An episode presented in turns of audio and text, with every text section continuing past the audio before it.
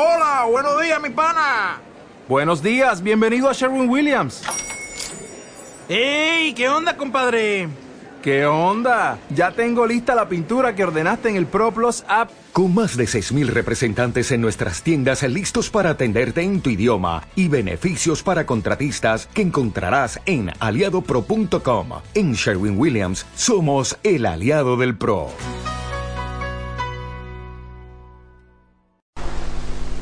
El Señor esté con vosotros. Lectura del Santo Evangelio según San Lucas. En aquel tiempo Jesús reunió a los doce y les dio poder y autoridad sobre toda clase de demonios y para curar enfermedades. Luego los envió a proclamar el reino de Dios y a curar a los enfermos diciéndoles, no llevéis nada para el camino ni bastón, ni alforja, ni pan, ni dinero. Tampoco llevéis túnica de repuesto. Quedaos en la casa donde entréis, hasta que os vayáis de aquel sitio. Y si alguien no os recibe, al salir de aquel pueblo, sacudíos el polvo de los pies para probar su culpa. Ellos se pusieron en camino y fueron de aldea en aldea anunciando el Evangelio y curando en todas partes.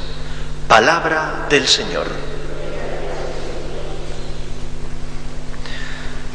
Jesús envía a sus discípulos poco más o menos que para hacer prácticas, como suele ocurrir también en nuestros oficios y carreras, hay un tiempo de preparación hasta que uno va un poquito conociendo el trabajo que tiene que desarrollar.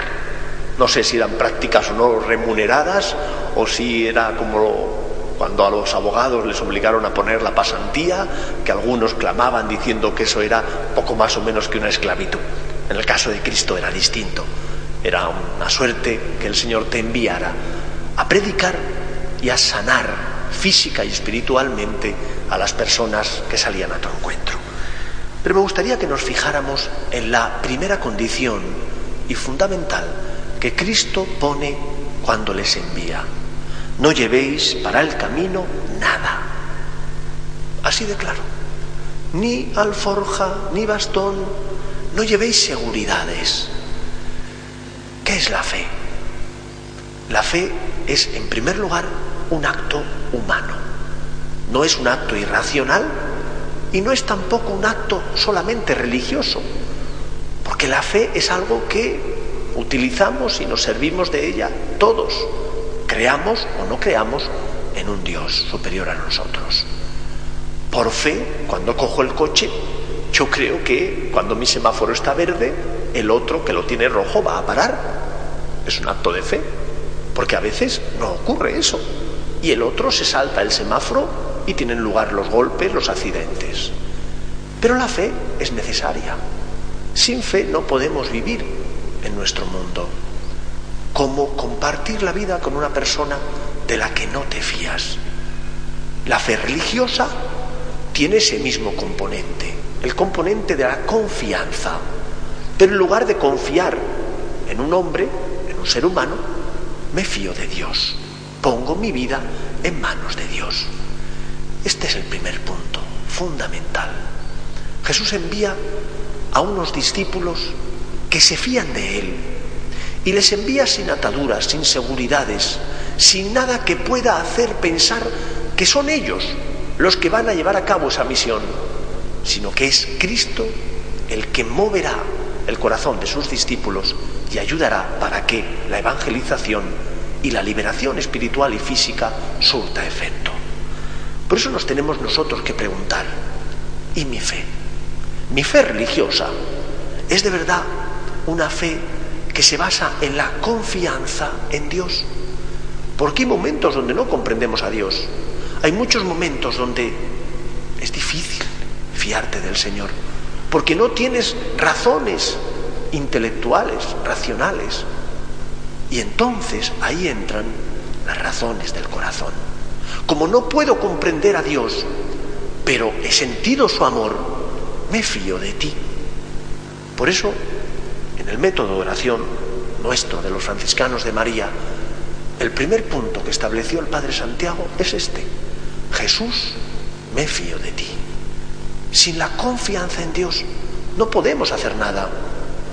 Si yo pienso que voy a lograr dominar mi mal carácter o que con mi esfuerzo voy a ser un esposo una esposa fiel, pero no me pongo en manos de Dios, más pronto o más tarde comprenderé, porque la evidencia se impone, mi debilidad y me daré cuenta de mi fragilidad y de que no he podido hacer aquello que me comprometí a hacer. Me tengo que fiar de Dios y tengo que poner solo en Él mi esperanza. Y por eso, aunque no comprenda, Señor, me fío de ti. O hay esta confianza absoluta en Dios, o no hay verdadera fe religiosa. Jesús envía diciéndoles a sus discípulos que tienen que fiarse de Él. Entiendo que quizás Pedro, que era el más impulsivo de todos, pensaría para sus adentros, Señor, ir sin dinero, ¿dónde vamos a dormir? ¿Qué vamos a comer? Y si tenemos una, adversidad, un problema, ¿cómo lo vamos a solucionar? Fiaos de mí, les dijo Cristo. Y eso mismo nos dice a cada uno de nosotros cuando tenemos que aceptar la voluntad de Dios aunque no la comprendamos, perdonar a una persona que no te nace del corazón, levantarte cuando has caído y por más que lo intentas vuelves otra vez a tropezar. Señor, me fío de ti. No pongo mi seguridad en mis capacidades, en mis talentos, que los tengo. Me fío solo de ti, únicamente de ti. Esta es la verdadera fe religiosa, la de aquel que se fía del Señor, aun cuando le parezca que no va a poder hacer aquello que Él le pide. Pero porque tú lo dices, Señor, lo voy a hacer. Recordad ese pasaje del Evangelio en el que Cristo se aparece y han estado los discípulos pescando toda la noche y no han conseguido nada. Y cuando Jesús les pregunta, ¿tenéis pescado? No, maestro, toda la noche pescando y nada dice, echad las redes. Y Pedro le dice, maestro, si llevamos toda la noche, pero porque tú lo has dicho, lo vamos a hacer. Y tuvo lugar la pesca milagrosa. Cuando uno se fía de Dios, aun en el dolor, aun en el dolor, en la adversidad, en las dificultades, se produce la pesca milagrosa. Quizás no obtengas eso que humanamente buscabas, la sanación, a lo mejor física, pero sí obtienes la sanación y la paz espiritual interior porque el Señor nunca te deja de la mano. Solo en Dios tenemos que poner nuestra esperanza. Digamos, Jesús, me fío de ti. Que el Señor nos sostenga.